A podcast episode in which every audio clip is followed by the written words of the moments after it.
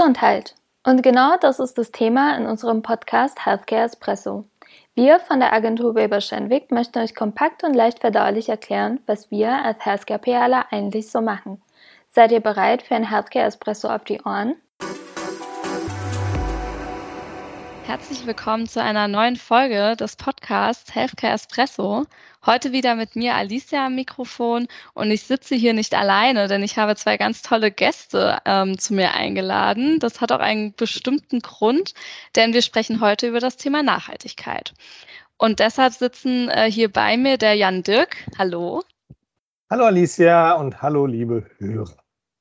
Und äh, auch noch die Lena aus Köln seid ihr beide, richtig? Hallo, ja, danke für die Einladung. Ja, ich freue mich sehr und das hat auch einen bestimmten Grund, wie gesagt, dass ihr hier sitzt. Und zwar sprechen wir zum Thema Nachhaltigkeit und ihr seid beide aus unserem Nachhaltigkeitsteam in Köln. Und äh, ich finde es ganz interessant, wie unsere, wie die Idee zu dieser Folge überhaupt entstanden ist. Denn äh, Jan Dirk, wir haben uns beim Sommerfest über genau dieses Thema unterhalten und jetzt sitzen wir hier ein paar Wochen später äh, zusammen und äh, ja, haben uns gedacht, wir machen mal einen Podcast dazu, richtig? So schnell geht das manchmal. Vielen Dank, dass du das Thema aufgenommen hast und wir heute zusammensitzen. Und bevor wir jetzt auch thematisch einsteigen, ähm, euch kennen unsere Hörerinnen und Hörer ja noch nicht. Wollt ihr euch denn einmal bitte vorstellen? Lena, starte doch mal. Ja, hi, also ich bin Lena. Ich bin äh, seit Dezember letzten Jahres bei Wemmer Shandwick im Nachhaltigkeitsteam und ich studiere Ernährungsökonomie im Master hat deswegen was mit Nachhaltigkeit zu tun, weil ich ja an der landwirtschaftlichen Fakultät bin und da auch die ganzen Umweltthemen so ein bisschen drin verankert sind. Und du bist seit Dezember jetzt als Werkstudentin da. Was sind denn so deine, deine Aufgabenfelder? Was machst du im Nachhaltigkeitsteam? Viel Recherche, viel äh, Wettbewerber beobachten, viel Trends beobachten. Also einmal den Rundumschlag, was passiert gerade so bei der Nachhaltigkeit. Cool. Und Jan Dirk, du kommst ja aus einer etwas anderen Schiene. Ich habe dich ja damals noch nicht unter dem äh, Thema Nachhaltigkeit verordnet, sondern du warst vorher kreativ, sage ich mal, richtig? Willst du mal erzählen, äh, was so dein Werdegang war äh, und dich einmal bitte vorstellen? Sehr gerne. Ähm, und ja, das stimmt in Teilen. Wobei mich das Thema Nachhaltigkeit auch eigentlich ja, wahrscheinlich mein ganzes Leben lang verfolgt habe. Ich habe äh, schon im Studium vor vielen Jahrhunderten das Thema ähm, zum Beispiel Umweltökonomie ähm, gelernt bei einem unglaublich engagierten Professor, der schon, das könnt ihr euch gar nicht vorstellen, dass es so ein Jahr mal gab, 1994 wirklich eigentlich fast ins Wein gekommen ist, wenn er so über äh, bestimmte ökonomische Problematiken wie die wir bis heute diskutieren, dass man für Umweltverschmutzung beispielsweise auch ökonomisch sagen ähm, haften müsste, nachgedacht hat. Also verfolgt mich schon extrem lange. In der Tat war meine berufliche Karriere in der meisten Zeit ähm, mit äh, von Kreation äh, geprägt. Also ich bin sozusagen gelernter Kreativdirektor, habe das auch in drei verschiedenen Agenturen ähm, gemacht. Ähm, das war auch ein Teil meiner Aufgabe bei Weber Schendwick, hier eine Kreation aufzubauen. Ich habe eigentlich ganz viele Jobs bei Weber Schendwick gemacht, alle zwei, drei Jahre ungefähr einen anderen, habe auch die Strategieabteilung bei Weber Schendwick aufgebaut, habe das Thema digitales Marketing mal ähm, vorangetrieben, habe dann irgendwann festgestellt, dass wir für digitales Marketing und für Kreation sowas wie ein Studio bräuchten, aber ein Studio bei Weber Schendwick aufgebaut, also dass wir auch Grafik- und Videothemen beispielsweise anbieten können. Und habe dann irgendwann immer mehr auch über so ein Thema wie strategische Beratung, ein bisschen wie das auch manchmal Unternehmensberater machen, nachgedacht und habe das mal probiert. Und in dem Zusammenhang ist aufgefallen, dass Nachhaltigkeit tatsächlich eines der zentralen Themen ist, die Unternehmen gerade strategisch umtreiben. Ähm, ich hatte schon relativ viel sozusagen operativ auch mit Nachhaltigkeitsthemen zu tun, auch so aus Kreation und Strategie ganz lange für Nespresso beispielsweise schon an Nachhaltigkeitsfragen gearbeitet oder habe mal für den Klimagipfel in Paris sogar die Website des Klimasekretariats der Vereinten Nationen umdesignen dürfen, etc. Das heißt, es gab immer sehr viel inhaltliche Bezugspunkte. Und dann habe ich mal ähm, sozusagen allen äh, alle, alle Facetten, die man so gesehen hat, zusammengenommen und wir haben gesagt, wir bauen jetzt ein dezidiertes Angebot bei Viva Schendwig zum Thema Nachhaltigkeit auf. Das haben wir vor ungefähr zweieinhalb Jahren begonnen und haben tolles Team, tolle Kunden, tolle Mitarbeiter, grandiose Werkstudenten, wie beispielsweise die Lena. Und äh, sind so in den letzten zehn Jahren, jetzt in den letzten drei Jahren, Entschuldigung, auf so ein Team von zehn ähm, äh, Damen äh, hauptsächlich und eben mir gewachsen. Ja, und, und ready to rock and rumble, wo die nächsten Themen herkommen. Unser Bauchgefühl, aber darum soll es ja vielleicht heute auch ein bisschen gehen, Alicia, ist, das Thema äh, Nachhaltigkeit und Healthcare könnte so eines sein, wo wir vielleicht noch ein bisschen mehr drüber reden sollten. Danke also nochmal für die Einladung. Und genau darüber reden wir nämlich heute, weil ähm, wir haben ganz, ganz viele Schnittstellen, glaube ich, auch an der Stelle, wenn man sich dann mal auch näher mit dem Thema befasst. Weil du hast jetzt schon öfter betont, es ist ein Thema, was uns schon lange branchenübergreifend beschäftigt. Und mittlerweile gibt es da ja auch einige Regularien, dass man eigentlich gar nicht mehr daran äh, vorbeigehen kann. Also als Unternehmen muss man eben sich auch aus bestimmten Gründen mit dem Thema befassen, sowohl in der internen als auch in der externen Kommunikation und eben auch aus der strategischen Sicht. Und genau darüber sprechen wir, weil ich finde, es ist nicht, also es ist überall steht, es ist ein Zukunftsthema, aber ich muss sagen, es ist eigentlich ein Thema, was schon komplett 100 Prozent da ist. Bevor wir ähm, in die Healthcare abtauchen zu dem Thema, würde ich, glaube ich, erstmal kurz die Basics ähm, besprechen wollen mit euch. Was versteht man denn genau unter dem Begriff Nachhaltigkeit?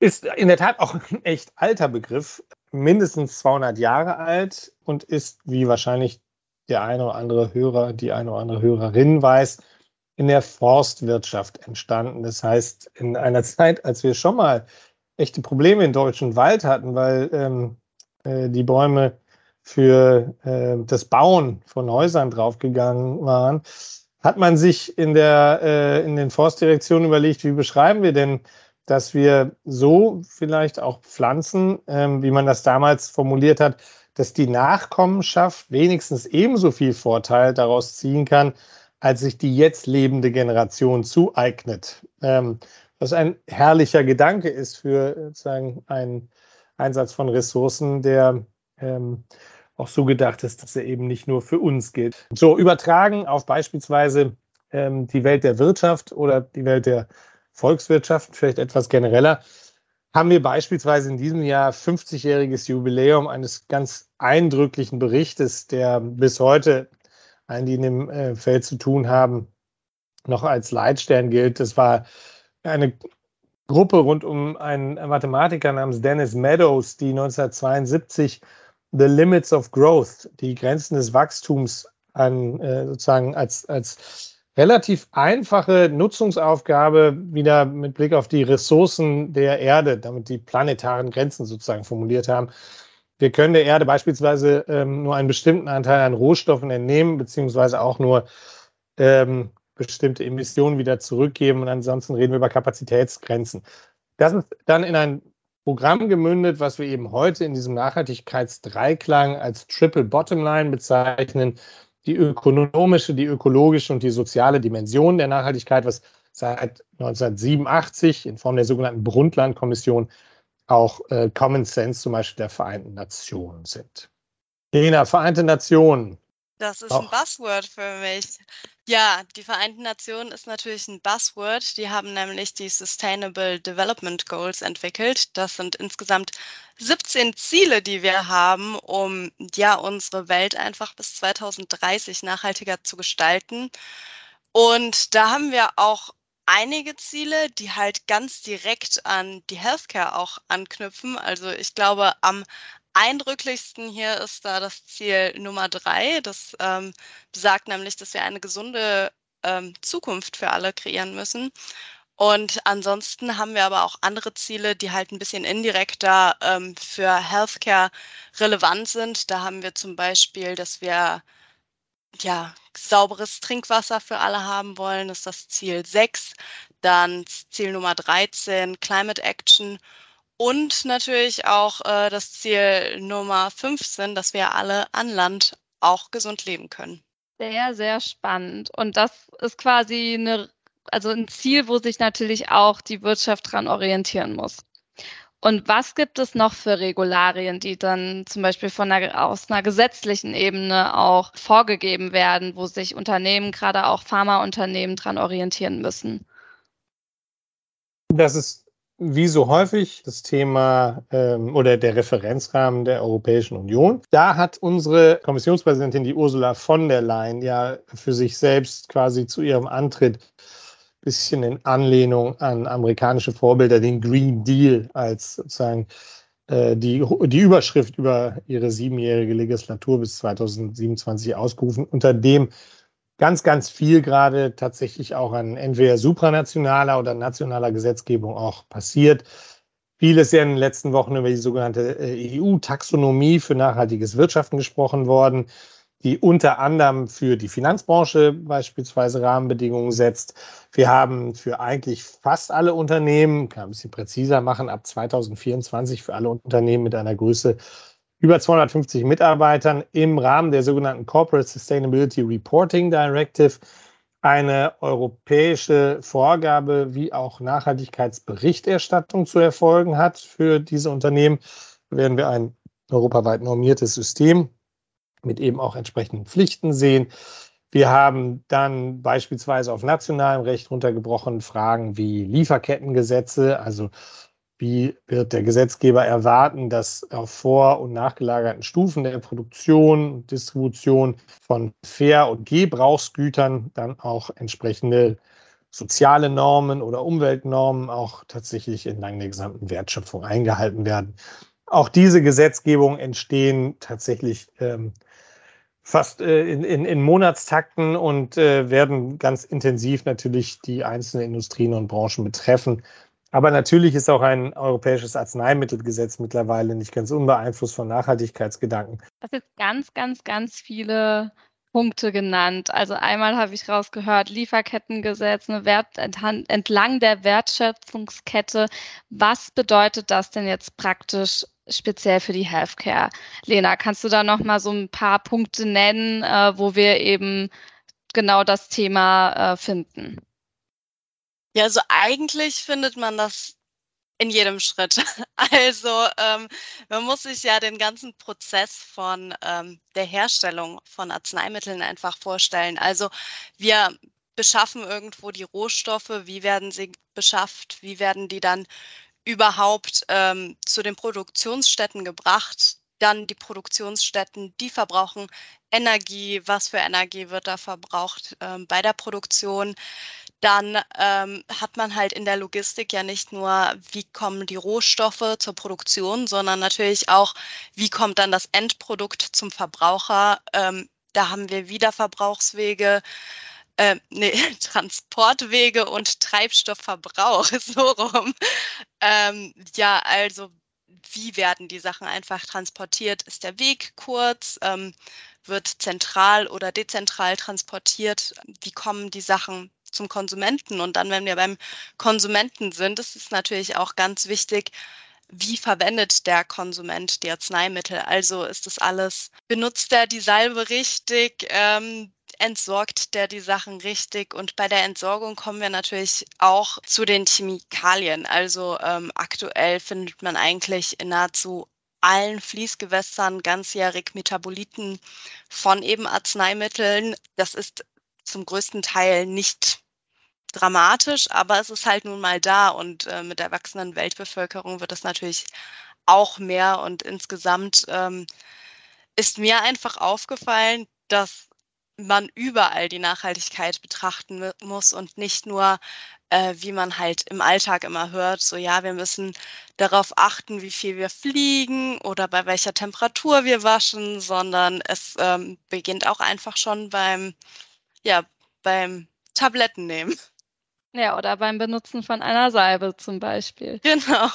Ich finde das ganz spannend, vor allem, ich glaube, da knüpft, also genau an dieser Stelle beim Endkonsumenten, da knüpft ja unsere Arbeit an? Also einerseits, glaube ich, können wir sagen, okay, aus der strategischen Sicht, ne, dass wir ein Unternehmen beraten, aber ich glaube, die andere Perspektive ist eben auch Awareness für ein bestimmtes Thema zu machen. Habt ihr da mal ein Beispiel? Also mal praktisch, wenn wir jetzt wirklich in unsere Arbeit eintauchen, wo, wie können wir unsere Kunden bei dem Thema Nachhaltigkeit unterstützen und beraten?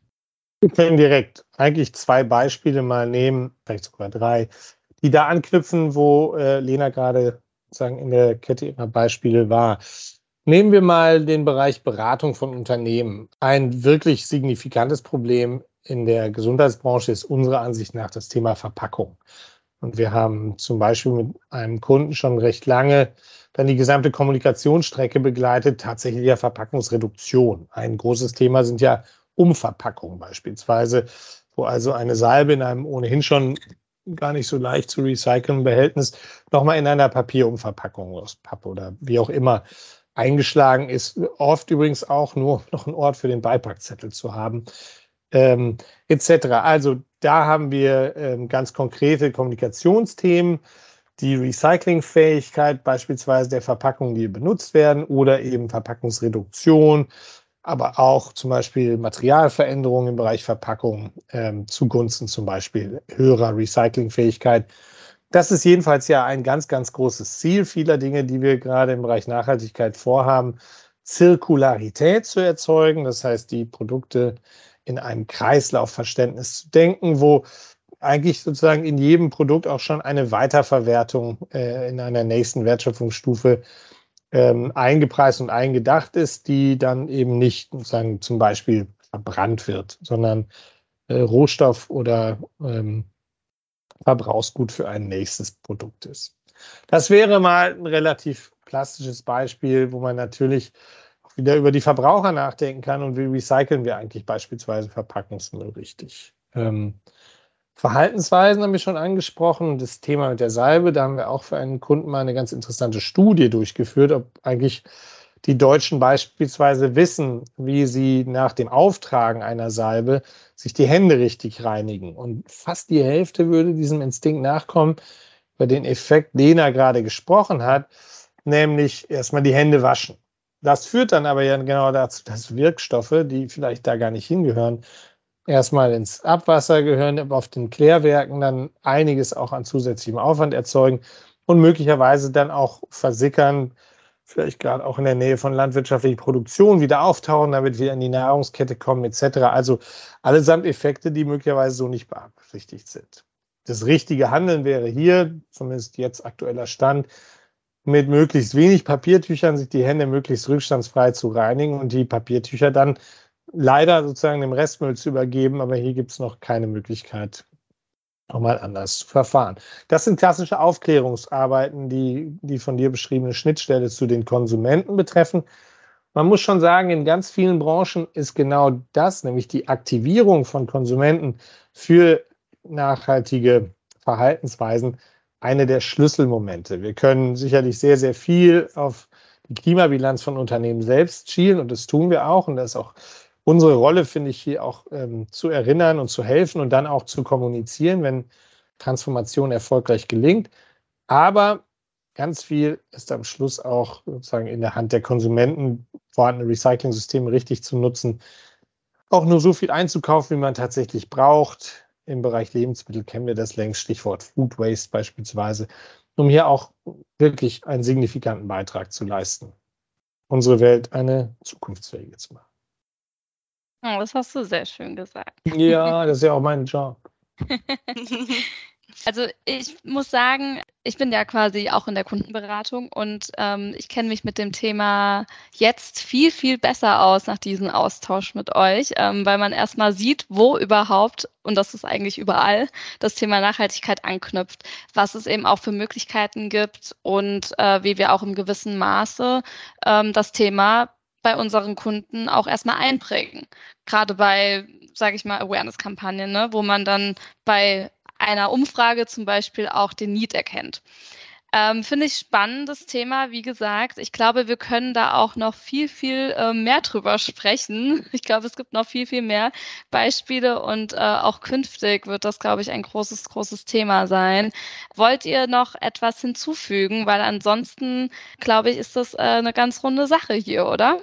Nee, soweit einverstanden. Also ich glaube tatsächlich, ähm, alles weitere geht in viele Details. Ähm, die Lena hat mal irgendwann so plastisch von so beispielsweise Inhalatoren erzählt oder uns das Thema Insulin mal angeschaut. Also es sind ganz viele Beispiele, wo man das Gefühl hat, da wird sich in den nächsten Jahren sehr, sehr viel tun. Und äh, ich glaube, das ist eine ganz tolle Position da in der Kommunikation, in beide Seiten auch dafür zu sorgen, dass das Verständnis für Erwartungen und auch das Verständnis dann auf der anderen Seite für notwendige Verhaltensweisen geweckt wird und das eben idealerweise in einem möglichst intensiven Dialog von vielen Stakeholdern, wie wir das sagen würden, also auch Politikvermittler, die hier beteiligt wären oder NGOs oder möglicherweise ähm, Partner auf der Wertschöpfungskette, seien es Recyclingunternehmen oder eben äh, Rohstoffproduzenten oder Rohstoffwiederaufbereiter. Ähm, und das ist eben eine tolle Rolle für Kommunikation, dass wir wir nennen das manchmal Megaphones for Good, sozusagen dieser ja tatsächlich äh, höchst notwendigen, höchst dringenden und im Sinne aller stattfindenden Transformation eigentlich aller Wirtschaftsbereiche eine Stimme verleihen, aber eben auch allen Beteiligten an dem Prozess idealerweise eine Stimme verleihen.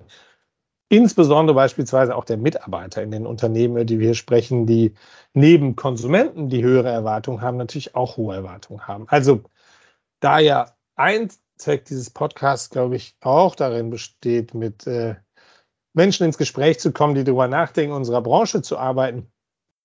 Nicht gerade wenig Arbeit zu tun, äh, beispielsweise in der Gesundheitsbranche meiner Ansicht nach, dafür zu sorgen, dass wir eine Gemeinwohlökonomie vielleicht werden, die das äh, nicht nur das Wohl Einzelner, sondern eben das Wohl von uns allen ein bisschen in den Mittelpunkt stellt. Ich glaube, wichtig für die Zuhörenden ist halt auch einfach zu wissen, dass es wahnsinnig abwechslungsreich alles ist. Also das ist nicht, dass man ähm, im Bereich Nachhaltigkeit arbeitet und dann alle CO2-Moleküle zusammenzählt, sondern es gibt wirklich ganz viele Steps und ganz viel Abwechslung. Und ähm, das macht das Ganze halt auch so charmant und auch interessant. Ja, und das macht auch der Agenturalltag aus an der Stelle. Sehr schön. Dann äh, haben wir noch unsere Outro-Frage, äh, mit der ich euch jetzt auch noch am Ende belästigen muss. Und zwar ist das thematisch ganz passend. Ähm, die Frage ist, als Nachhaltigkeitsexpertinnen, habt ihr sicherlich schon ein paar Dinge in eurem Alltag umgestellt? Welche sind das? Ja, also äh, ich kann ganz platt sagen, halt, weniger Auto- und Flugverkehr und ähm, zum Beispiel auch, wenn man Lebensmittel kauft, einfach darauf achten, weniger Sachen mit Umverpackung zu kaufen. Aber ich glaube, wichtig ist einfach, dass man das Ganze halt bewusst im Alltag integriert und äh, wie ich schon meinte, dass man ja beim Healthcare ganz viele Steps hat, wo Nachhaltigkeit anschließt, dass man das halt auch in allen Lebensbereichen hat und sich dessen halt ein bisschen bewusst ist. Und bei ich dir, Jan Dirk? Ich habe ganz konkret das Projekt äh, Leben ohne Auto seit ungefähr einem Jahr begonnen, was mit zwei Kindern gar nicht so leicht ist. Äh, ich komme aus dem wunderschönen Münster, das heißt, ich kenne es gar nicht anders als Fahrrad zu fahren. Aber dann in der Verzahnung natürlich mit allen Verkehrsmitteln ist das gar nicht so leicht. Auf der anderen Seite klappt es, finde ich, wunderbar und hatte ja schon mal einen Riesenhaufen Emissionen und ähm, Stahl, Alu und so weiter äh, hoffentlich ein wenig äh, entweder vermieden oder aus der Welt gebracht. Ähm, ein zweites Thema, wo ich glaube, dass wir alle ganz simpel anfangen können oder auch anfangen müssen, ähm, uns zu verändern, ist der Bereich Ernährung und hier speziell das Thema Fleisch. Ich glaube, das ist aber mittlerweile auch fast jedem bewusst, dass wir hier tatsächlich über bis zu 25, äh, 30 Prozent unseres eigenen CO2-Footprints das Thema Ernährung ähm, gestalten können. Und es könnte ja auch ein Anreiz sein, hier mal drüber nachzudenken. Ich finde, was sich so in den letzten Jahren in den Supermarktregalen getan hat, schon beeindruckend, was so Fleischersatzprodukte angeht. Und ich kann nicht über Unterernährung klären, äh, klagen und finde das weiterhin extrem schmackhaft durchs Leben zu gehen und dabei nur sehr selten Fleisch zu essen. Also ich glaube, das ist auch etwas, was sehr gut geht.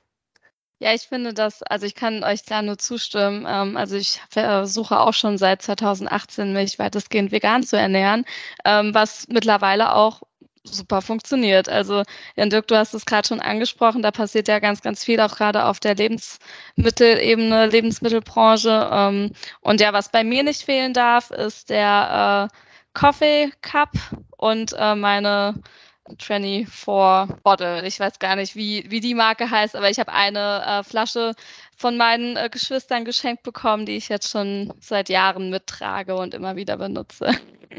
Und spülst. Und immer schön spülen. genau, nee, aber ich glaube, dass da jeder auch seinen gewissen Beitrag ähm, ja, dran, dran äh, leisten kann. Und auch äh, Thema Fast Fashion ist ja auch nochmal ein Punkt, ne, wo ähm, ich finde, dass man da auch auf jeden Fall mit Secondhand gut was reduzieren kann. Super, nee, dann vielen Dank, dass ihr da wart und mit mir über dieses spannende Thema gesprochen habt. Ich glaube, wir haben einen ganz schönen Rundumriss von ja, der gesamten Wertschöpfungskette quasi gesprochen. Und wenn ihr Fragen habt, auch an unsere beiden Expertinnen, dann äh, meldet euch sehr gerne entweder über unseren Instagram-Channel von Weber Schendwick oder per Mail an healthcare.espresso@weberschendwick.com. Vielen Dank. Danke euch. Tschüss. Tschüss.